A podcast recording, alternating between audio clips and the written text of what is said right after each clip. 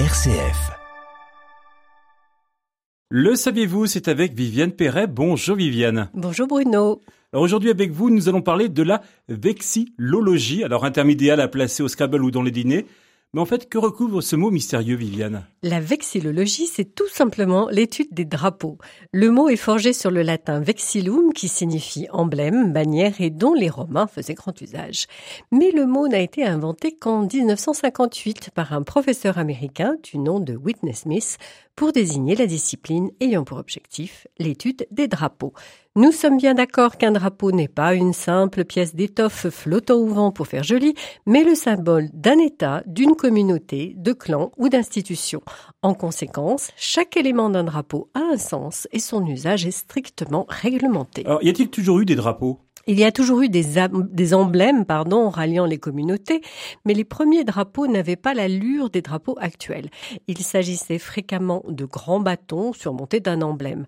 Avec la naissance de la soie en Chine, ces vexilloïdes ont été remplacés par des bannières en tissu plus légère et facile à voir de loin.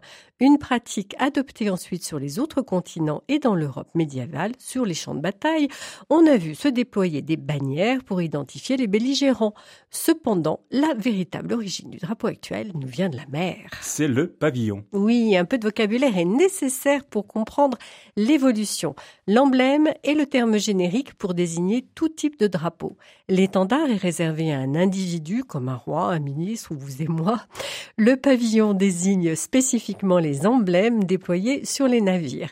Il se codifie et se simplifie au XVIIe siècle. Beaucoup de drapeaux nationaux sont à l'origine des pavillons de marine, comme dans les cas de l'Espagne, le Royaume-Uni, la Nouvelle-Zélande, les Pays-Bas, les Grèces et la France.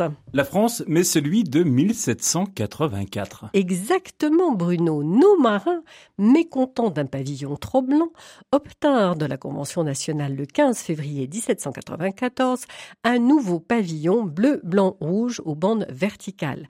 Arboré sur tous les vaisseaux dès le mois de mai de la même année, il débarqua à terre un peu plus tard, ne s'imposant définitivement qu'en 1848 en tant que drapeau national, grâce à l'intervention du poète Lamartine, alors ministre des Affaires étrangères.